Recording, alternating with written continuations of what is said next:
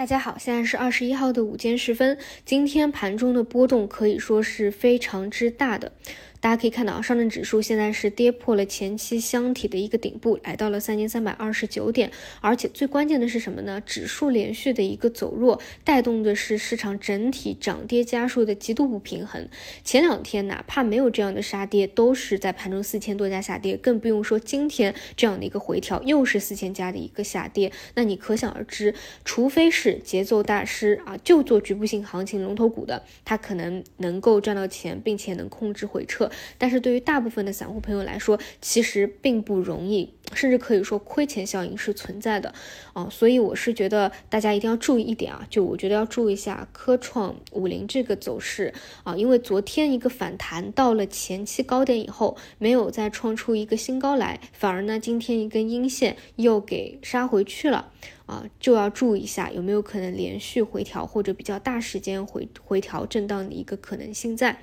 因为今天杀跌最主要的还是前期热点的方向，比如说人工智能，比如说芯片半导体，也就是我们说的泛科技类的方向，而他们呢确实也是涨了一波，相对呢在一个阶段性的比较高的一个位置啊，你们看科创五零就知道了，所以呢在这个位置不得不要考虑的就是要不要去适当的兑现利润以及控制回撤。就是我今天早晨给大家讲的问题嘛，人工智能前期到箱体底部，我们也是能够比较好的把握节奏啊，看 CPU 算力等等方向。但是到了一个顶部，现在又不是主升，仅仅就是一个博弈的反弹，那你就得考虑要不要去兑现，这个总是没有错的。在一个相对的高位，一定要看别人怎么做，而不是看别人怎么说。这个市场上最大的。多头它也是市场上最大的一个空头，因此呢，在这种高位的博弈的方向啊，千万不要投铁。而且我们明显可以看到，现在的博弈是越来越激烈，波动是越来越大了。其实前期没有参与的，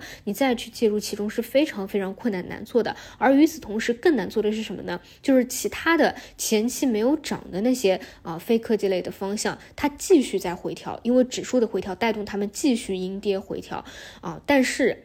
但是好歹它的一个波动也许不会像这些高位的震荡下来这么大了啊，所以这是市场现在的一个最大的难点吧。你看上去指数你会觉得啊形态还可以，看上去还是啊一个上升趋势，大家到了一个高位，总觉得不参与难受，对吧？但是实际上你参与到个股，你就会发现特别难啊，除非你是这种节奏大师。那我们看一看今天。有逆势起来的方向是什么吧？一个是一部分的中资投加“一带一路”啊，但是我说了这是局部。另外呢，像中药、新冠药、新冠药呢，更多走的是这个第二波疫情的预期，但是这些呢也是相对来说比较虚的啊，就是比较悬的，因为现在没有看到实打实的已经发生。另外呢，就是像一些嗯业绩确实比较好的新能源的个股，比如说今天早晨重点讲的宁德时代啊，确实今天早晨还比较的逆势逆人性吧啊，大家都以为业绩这么。那么好，又要高开低走了，狗都不看了。结果呢，高开低走以后，反而再走高，反而呢没有受到指数的一个干扰，对吧？再走一个，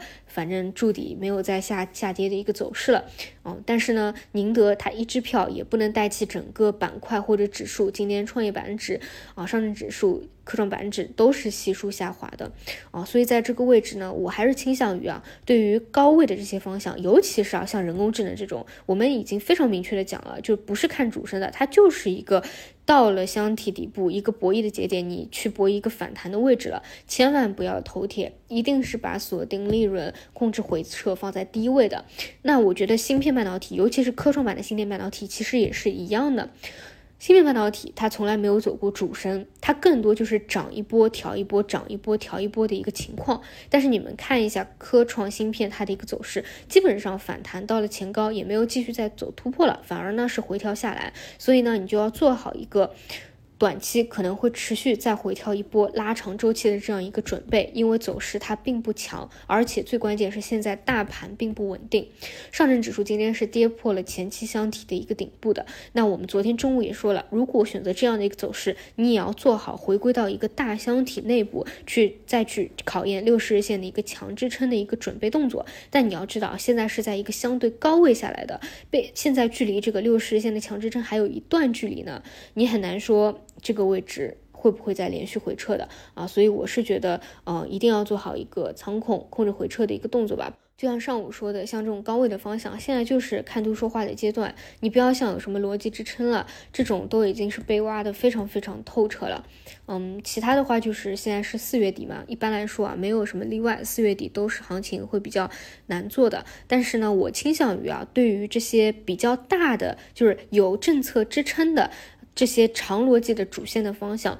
未来回调一波下来，我们还是得盯着好的节点去看有没有机会的，因为它的这个大方向是没有问题，包括数字经济，包括人工智能，包括芯片半导体啊，大方向肯定是没有什么问题的，就是节点的一个把握，